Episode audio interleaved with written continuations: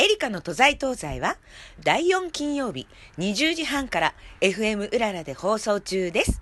インターネットでもお聞きいただけます。よろしくお願いいたしますね。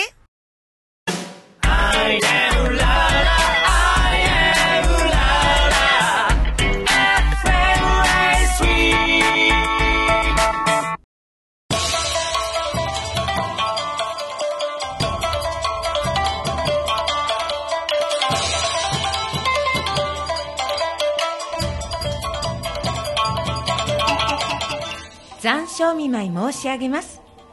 皆さん、いかがお過ごしでしょうか？エリカの都在東西の時間となりました。2021夏。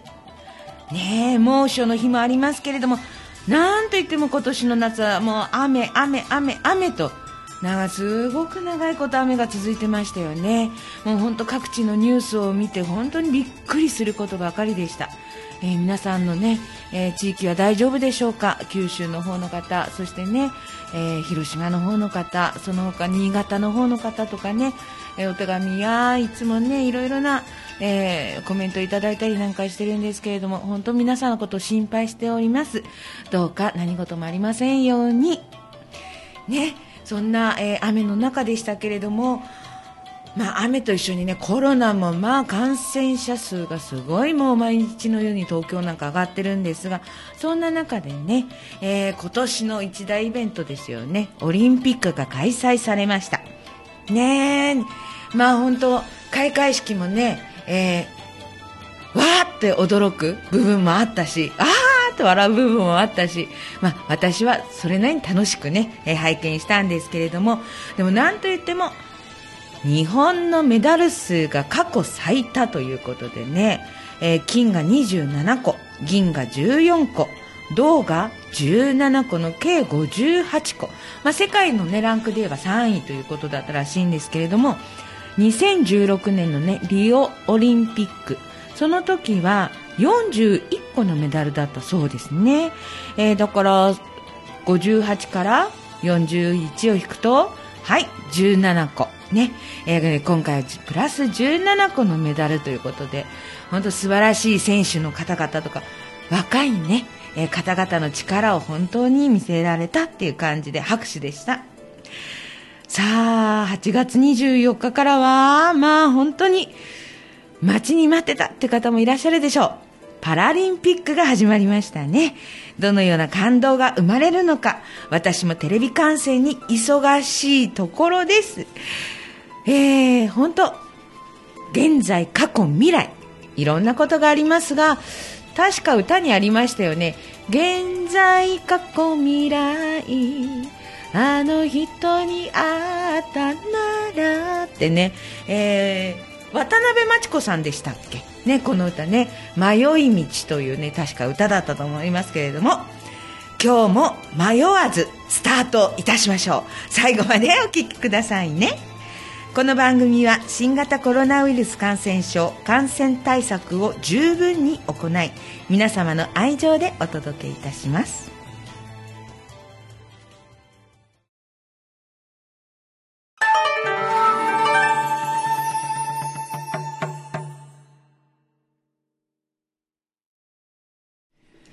えーこの番組がですね実は3年4ヶ月目を迎えて今回40回目の放送っていうことなんですけれどもいやー本当皆さんありがとうございます。誰も聞いてくれなかったらどうしようって本当思ってましたけどいやこれね、月1で40回ってことはね、本当ね、素晴らしいことだと思うし、まあそれにお付き合いしてくださってるうちのスタッフさんに、本当に感謝してます。もう私はね、喋ったりなんだかんだするのはできるけど、機械的なことはね、知る人ぞ知る。本当にメカ音痴なので、何をやるのにも分かりません、分かりませんばっかりなのでね、えー本当、もう周りのね、スタッフの方々がいらっしゃらないと続かなかった番組なんですが、いや、今回ね、実は、この40回目にして初めて、えー初回からずっとね、えー私のこの番組を支えて、ミキシングしてくださって、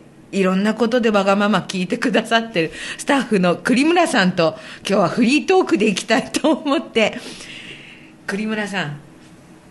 はい、こんばんは。はじめまして。本当はね、はい。あのもう一人スタッフ K さんってねいらっしゃるんですけどね、えーちょっと K さんはただいますごくご多忙中ですので、今日はね、えーちょっと失礼して2人だけでね、はい。お届けしようかと思うんですがあの栗村武彦さんとおっしゃってね、えーパッて見た感じが西城秀樹さんの。初めてですね。あれ私も言わなかったあ、そうでしたっけ、うん、あのね西城秀樹さんを、はい。のね、えー長い髪の毛じゃなくって、切った頃の雰囲気に似てるなと思って、で特にあの割と白いシャツにジーパンスタイルっていうのがねね。多いからね、私はそういうふうにあ西城秀樹さんこの人憧れてたのかなとかねいろいろ。あでも、まあ、僕らの世代ではやっぱりアイドルといえばもうあの辺ですからね、あの方たちがちょうどやっぱり新御三家。と言われてたと、うん。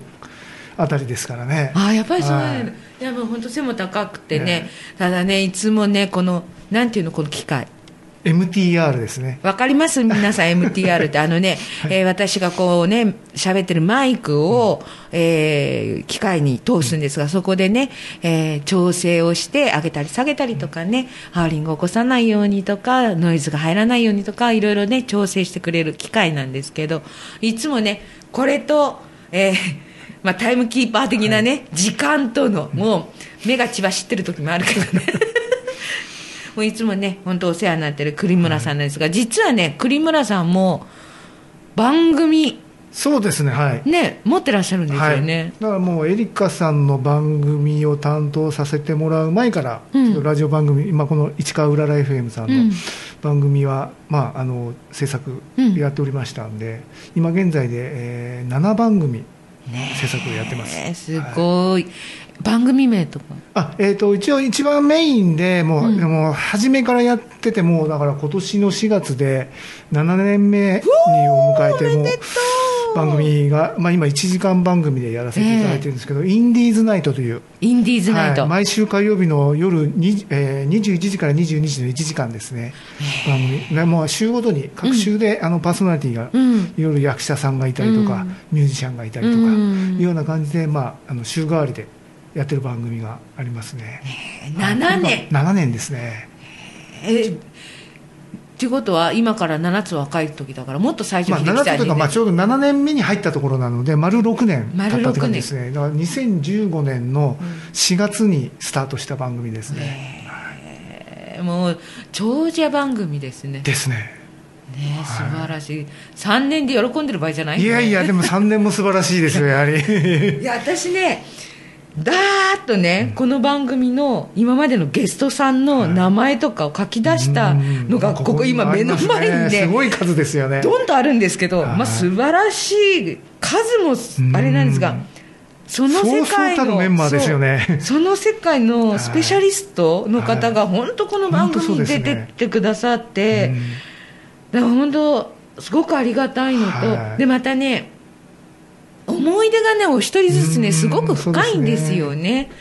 私なんかはもうやっぱり最初のね、うん。えー大相撲の元立行司、はい。第34代のね、えー木村庄之助さんね、この方は私がもねこの番組どういうふうにこれからやっていこうって言った時だったのでね、えーすごく思い出があるんですけれども、まあ3年経つとさっき歌ったねオープニングで歌った歌じゃないけど現在過去未来の過去がね、はい。素晴らしいっていうね、ああ私はこんなに皆さんにお世話になってんだなっていうのがあったんですが栗村さんもこう、はい。ずーっとお付き合いしていただいてて、この方はすごい思い出あるよっていう人いいらっしゃる。あのですね、やっぱり、あのまあ、どの方もやっぱり素晴らしかったし、あの例えば、ちんどんの美香さん。もすごく楽しい方だったし、でもやっぱり一番なんかこう、例えば見た目とかそういうのも含めて衝撃的だったのが、やっぱり書道家でありながら、あの居酒屋をやっている魚垣の伊藤さん。とあのアニメプロデューサーの富岡さん、いや、もう衝撃的でしたね。魚劇のね、はい。あの伊藤さん書道家でって言ってお店でね、はい。伊藤さんのお店でね四谷でね、ええ。収録したんですが、まあ、入るとねそうですね。店内書道だらけでね、はい。なんか伊藤君の字ばっかりで、ええ。はい。で結構ほら彼もねいろいろ考えてくれてたんだよね、だから自分の出番はどういうふうにやって出ようとか なんかギターを弾いて出ようかとかなんか結局なんか緊張して終わっちゃったみたいな、だからもう伊藤さんなんかはその後もちょっとプライベートでもいろいろうん。まあお付き合いさせていただいて何度かあのお店にも伺わせていただいて実はもう一つちょっとメインでやってる田中家といううん。月2回の番組があるんですけど、うん。そちらのタイトル字を伊藤さんに書いていただいたんですよ。まああでも言ってたね、はい。そういえばね、でも伊藤君も喜んだでしょ、私も一応ね、伊藤君に聞いたから、はい。そうだそうだ、お礼で、ええ。ありがとうっつって送ったら、い、いえって、そうなんですよ。あと富岡さんね、富岡さんもやっぱりね。あのはい富さんは、見た目がはい。インパクト強すぎちゃって、ね。はい。あのどちらかというと、そちら系の方かなって、なんかちょっとね、はい。ちょっとこう引いちゃう感じがあるんですけど、ね、そうそうあこ怖そうっていう、だけど本当はシャイでね。いい方ですね。優しくってっていうところがあるんだけど、あの時は確かあれじゃなかったでしたっけ？あの時も魚そうです。劇さんで収録やらせていただいて、もともとこの番組っていうのはね、あの日本料理竹村でやってたんですが、2020年かはい。ら外に出て、それでね、いろんなところのお店でえ収録したりとか、ね、あのスタッフさんの事務所で収録したりとかってさせていただいてたんですけれども、その中の一件が、そう、い魚劇さんだったんだよね。でトミーさんもその後もちょっといろいろお付き合いさせていただいてて、うん。まあ、ちょうどあのコロナなんかになる以前ですけども、あのお食事会にもよ呼んでいただいたりとかうん、あなんか、はい、日本酒のね、そうですそうです、はい、私意外だったの。あの栗村さんがはい。日本酒好きって全然思わなくっそうて、なんです。これもやっぱりラジオを通してうん。なんですね、僕は。へー。い。でやっぱり僕の番組の中で、うん。たまたまそのお酒を取り上げるコーナーがあって、うん。そこで市川にあるうん。酒屋さんと知り合って、うん。そこから日本酒というのを飲み始めてそれまで日本酒やっぱりダメだったんですけどイメージ的にも、うんうんうんところがあ日本酒ってこんなに美味しいものだったんだと思って、それからですね。えーそう。はい。ちょっとじゃあだね。本当だったら、確か美香ちゃんとあとはい。プロボクサーの、はいはい。ね秋部君と、はい。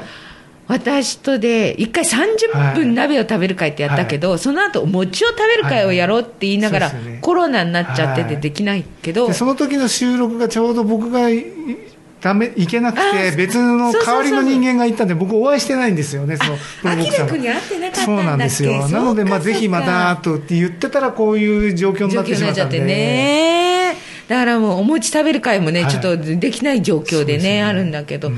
じゃあ今度あれだね、じゃあ日本酒を飲む会で。そうですね。ぜひぜひ、うん。それ、あれだったらじゃあ、ね、もう一人のスタッフ K さんの事務所の会議室をお借りして、はい。で、つまみは大将に作ってもらって。あいいですねでもしあれでしたらそのね千葉の酒屋さんから僕さお酒仕入れてきますんで。ねえ、それ言ったらね、何人の人が参加するって言ってくれるからね。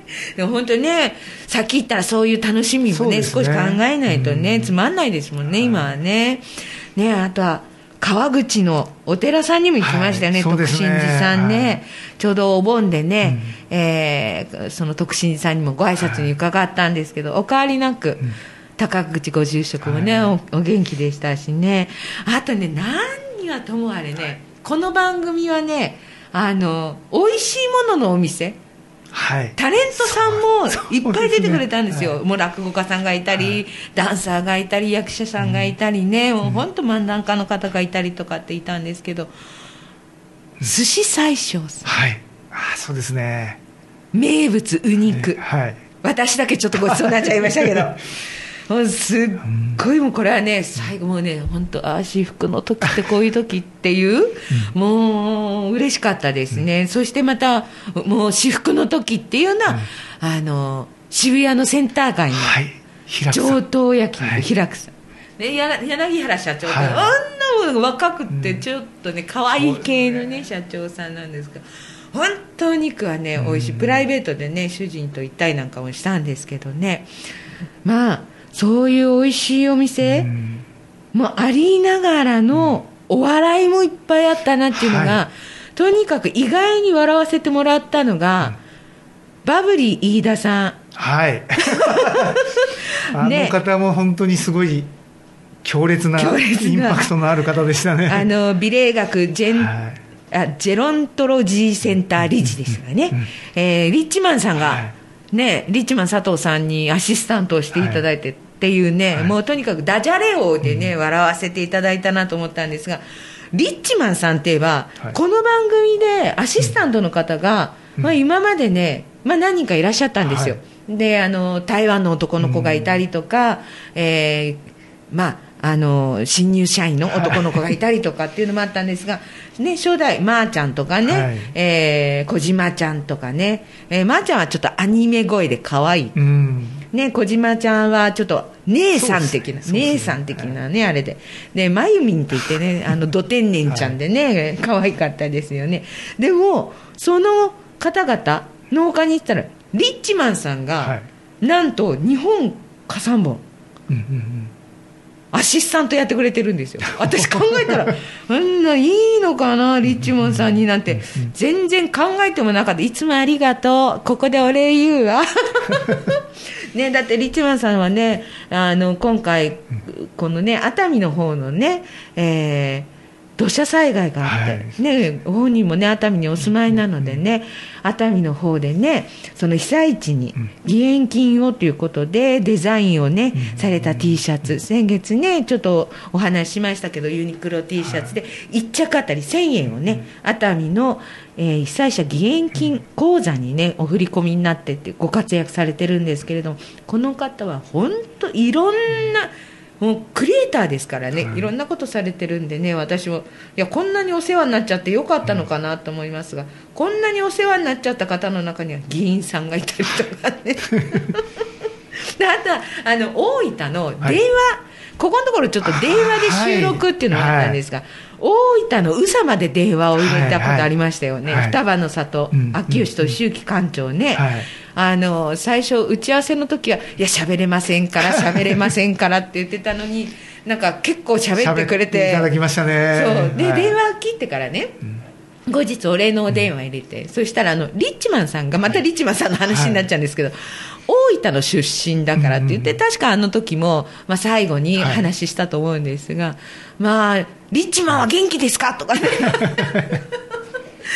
もう秋吉さんはねすごい楽しい方でしたねっていうのもあるけど大体皆さんこうね伺うと緊張してるから喋れない緊張してるから喋れないとおっしゃるんだけど、本当によく喋ってくれたなと思ったのが、FM の市川うららのね、はい。本拠地千葉の市川まで行きましたよね、はいはい。あの時のフライドチキン酒場のチキンチャップさん、はい。酒井さんはい。いつ終わるんだろうはいみたいな、はね、あの奥さんがそういう心配をしてくださって私たちにとってはねすごい嬉しかったし、楽しかったんだけどね。まずあとはね、あの高輪の寿司大将、はいね。あの寿司大将じゃない、寿司高橋の大将と、はまあ、大将よりおかみさんの方がはい。なんか結構、ど天然さんではい。面白かったなっていうのはあるんですがね、まあ、こんなね、素晴らしい方々に囲まれて私の番組ができてるなぁなんて思うんですがね。まあ、これから先もね、はい。きっといろんな方出てくださると思うしそうね。はい。いろんなところに行きたいと思うんですが、大体において今、えー未来はい。浜松、平塚、横須賀、藤沢、北海道。そしてさっき言ったね九州の宇佐、はい。こちらからもね来てほしいって、はい。ぜひ行きまぜしょう。ひ行きますから。ぜひ待っててください。本当に。その時はね、はい。えー栗村さんと、はい。あとスタッフ K さんと。K さんと。ね、はい。あの3人は必ず行きますのでね、ぜひ皆さん待ってていただきたいと思いますが、まあ、栗村さんこれからもこの番組、どうか末永くよろしくお願いいたします。こちらこそよろしくお願いします。では来月からまたゲストの方が出演いたします。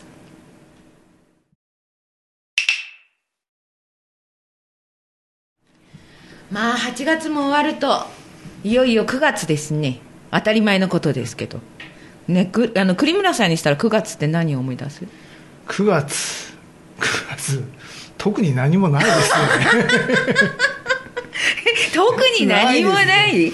もう夏と冬をに生きる男なので。あ何春と秋はないの。ないんです。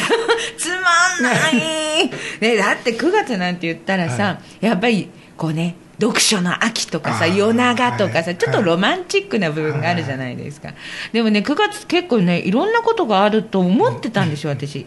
だから見たら9月1日防災の日。あね、今これちゃんとね、大事にね、してね、皆さんね、あの、防災訓練とかあるじゃないですか。地域によってあるのかな？まあ、やってるところありますね。でもね。ありますよね、はい。あのその防災訓練とか行くと消火器の使い方とか、はい。なんかそういうのを教えてくれるからね、もし機会があったら絶対行った方が私はいいと思うしそうね。あとうちはねリュック 用意してあるんですよ、ね、い何があってもいいように、はい。で防災グッズというそうそうそうそうそう。用意してる？ないんです。した方がいいわよ。で なんでかって言ったらほらね去年かコロナでどうなるかわからないとか、いろんなことがあって例えばねティッシュペーパーとか、はい。マスクがなくなったりとか、い、ろんなことあったでしょ、でその時にうちの犬のさくらちゃんはのい。トイレシートもなくなったんですよ、でその時それまでうちも、まあ、普通にねお薬とかバンドエイドとかはこう入れてはあったけど、あんまりこうなんていうの食べ物とかそういうのは入れてなかったの、でその時にあらこういうことがあったらねもし避難場所行った時にさくらのシートがなかったらどうしようとか、そこから始まって、だからちゃんとあのティッシュペーパーもちろんさくらのもの、それからさくらの餌さくらの水さくらのおやつ、って言ったらね全部さくらのものでね、一つのねリュックになっちゃったのね、でだけどなっちゃったんだけど、まあ、それ一番大事、ねやばいこうなんで我が子だからね。ね。家族ですからね。家族ですからね。であとねその中に入ってるのはもうね昔乾パンってあったでしょ、はい。小学校の時とかって乾パンとかって、あもらわなかった？あもらいましたね。なんか缶に入ってパンがあありましたありました。乾パンが入って中に、何氷だと？みたいなのが入ってたんだけど、それとあと防災頭巾っていうのはうん。絶対小学校の時あったから、それを思い出して乾パンとかね、あったんですよたまたま、でそれ買って、はい。あとお水はい。だったのね。したらうちの旦那さん何を言ったか焼酎も入れとこうよ。ってらしいですね。あなたね,、はい。ね避難場所行ってお酒飲む人なんかいないでしょ？って言ったら「いやーわからないぞ」って言って、ね、そしたら「優にこと書いて、ね、焼酎だったら怪我した時に、例えばあのなんていうの？オキシドールみたいなそう,、ね。いうのがなかったら口に含んでペーってやればい。いの。江戸時代ですからと思って。焼酎と塩は持っておけって。でなんで塩はなんでって言ったら、まあ、塩分補給もあるけれどもってわけ、ね、怪我した時に塩塗ればいい。痛いでしょみたいな。だって以前あったのよ本当に。私ね、ガラスで指切っちゃって、はいはい血が止まらなかった、でどうしようとか思ってでバンドエイドを持ってきてって言ったら、じゃあバンドエイドじゃなくて塩持ってきて、塗ればいいんだ、本当に塗ったの。よ、どれほど痛かったか もうびっくりしちゃった。そういういろんな経験があって、まあバンドエイドとかね、あったんだけどあとはねあのバンダナ。バンドの。うん、ちょっと大判のね、バンダナがあると包帯の代わりになったりとかするかなと思って、はい。まあいろいろ考えながら入れてたんでもしねあの皆さんの中でねこんなのも入れておくといいよなんていうのがあったらね,、えーお手紙ください。そしたら私もちょっと皆さんにご紹介したいと思うのでね、まあ、9月1日は防災の日でしょ、それから15日頃。15日。うん。なんかありましたっけ？お団子食べる日。あああれ、9月でしたっけ？本当に 仕事仕事オンリーの方ですからね。9月15日はお月見。あね、そして第3月曜日は敬老の日、ね、今、敬老の日って言っても、ずっと去年、一昨年までは敬老会とかってね、呼ばれてね、伺ってましたけど、去年もコロナでダメ、今年も行けない、ね、皆さんどうされてるのかな、みたいなね。そろそろ僕もそっち組になりそうですからね。なんで？なんで？なんで？そうそっち組になりそう。いやいやいやいやまだ早いで、まだ。栗村さん行くんだったら、私も同じようなもんじゃないですか、本当に。ね、でも、敬老の日って、本当ね、市を挙げてとかね、県を挙げてとかね、区を挙げてとかって、本当一大イベントで、これもね、皆さん楽しみにしてるのに、ちょっとね、本当この2年残念ですね。それからね、大体20日ぐらいからね、お彼岸の入りがあって、23日が秋分の日、ね、お中日、そして26日が明けということで、暑さ、寒さも彼岸までということで、ここから季節がね、変わっていくんだと思いますが、まあでも、9月って言ったらもう食べ物もだんだん美味しくなってくるし、ね、油が乗ってくるものも多いし、まあ、なんて言ったってサンマ。そうですね。今年どうなんだろう、サンマ。もう高かった、去年も、一昨年もちっちゃかったし。ねえ、ほんと、サンマでしょ？鮭でしょ？それ秋ナス嫁に食わすなって言うけど は、い。嫁だけど食べるわよ。はい。それから、さつまいもとか、あと、ぶどうとかも季節だよね。ぶどう狩りとか行ったけどね。あと、栗。なほらね、ね。秋の食べ物って本当ね、美味しいから、なんかぶぶどう狩りとか、はい。栗拾いとか、さつまいも掘りはい。はい。とかいっぱいイベントあるけど、そうやって考えると9月いっぱいありますね。あるじゃない、本当に。そうよ、それでね、お中日とかね、えーお彼岸になってるとおはぎがあるでしょ？で、まあ、お花でいうと林道が咲いたりとかで、秋って楽しみがいっぱいあるし、9月はね、楽しみがいっぱいあります。でね、このね、9月をね、私調べてたらね、ふーっと頭に浮かんだのがね、一風堂さんって昔いたの覚えてる？はいいらっしゃいましたね。すみれあセプテンバーラーなんかあれがずーっとね頭の中流れてるのね。インパクト強かったよね。今日もなんかねちょっといる場所がすみれセプテンバーラブっぽいような、はい。バッグがなんか紫で 私入ってきた時ふっと思って、ね、そんな9月ですね、長月長い月、ね、えー夜長月とも言うそうですのでね、ぜひ皆さん、えー8月終わったらもうあっという間にすぐ9月ですからね、9月ではいっぱいまた楽しみにしていただきたいのも十分あるんですが、コロナに本当ね、十分負けないように、ワクチン打ったからって言ったって、まあなんか難しいみたいですしね、えーとにかく健康一番、体一番、ね、それでお過ごしいただきたいと思います。えー、栗間さん、打ちました？ワクチン。えーとりあえずこの放送の時までには打ち終わってる予定です。予定です、はい。打ち終わりましたよ。ああのね、私はね、えっ、と、2回目の時にはい38度うん。出たんだけど、はい。でもね、えー夜出て、もう朝には36度に下がったの。だけど、うちの旦那さんは、夜8度出たってなって、そこから今度8度8分ぐらいまで上がっちゃって、いや、ちょっとどうなるんだろうって思って、で、次の日のお昼ぐらいにはもうちょっとね、熱がある、な6度台になったんで、あ、よかったと思ったら、熱が出たから若いって。私の熱の出た期間よりか自分の方が長いから自分の方が若いってね。そんなバカなこと言う。でもね、えー打たせていただいたっていうことでね今ちょっと安心はしてますけどそれにね甘んじちゃいけないっていうことがあるのでね早く打ってそうですね。くださいね。はい。はい。皆さんもお気をつけください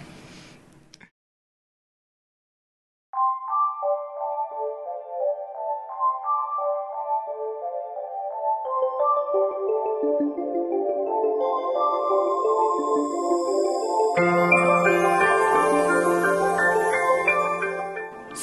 お時間もそろそろね、終わりに近づいてきましたが、この番組ではね、皆様からのお便りとかメール、そしてね、えー、楽しい作文などお待ちいたしております。そしてまたね、えーぜひここに来てください。このお店をね、紹介したいですっていうね、えー、お便りもいただけたら嬉しく思っております。宛先はエリカ都在東西アットマーク Gmail.com またはエリカのメールまでご連絡ください、えー今度はね、えーどこに行こうかなっていつも楽しみに思うんですけれどもね。ぜひ皆さん、えーお便りの中にここ来てくださいっていうのも一言書いてくださいね。待ってます。ということでいよいよ来月は秋到来ということで9月の24日の放送になりますね、え前日が秋分の日。ね、昼と夜の長さが等しくなる日ですね。同じ時間になるということですね、えー秋のお彼岸がある時期ですね。ちょうどお中日ですね。23日前日は。ねえーご先祖様に手を合わせてご一緒におはぎをお召し上がりになりながら9月24日夜8時半からこの番組でお会いしましょう。パーソナリティはお彼岸もおはぎをいっぱい作るエリカでした。この番組は新型コロナウイルス感染症感染対策を十分に行い皆様の愛情でお届けいたしました。パラリンピック頑張れ日本!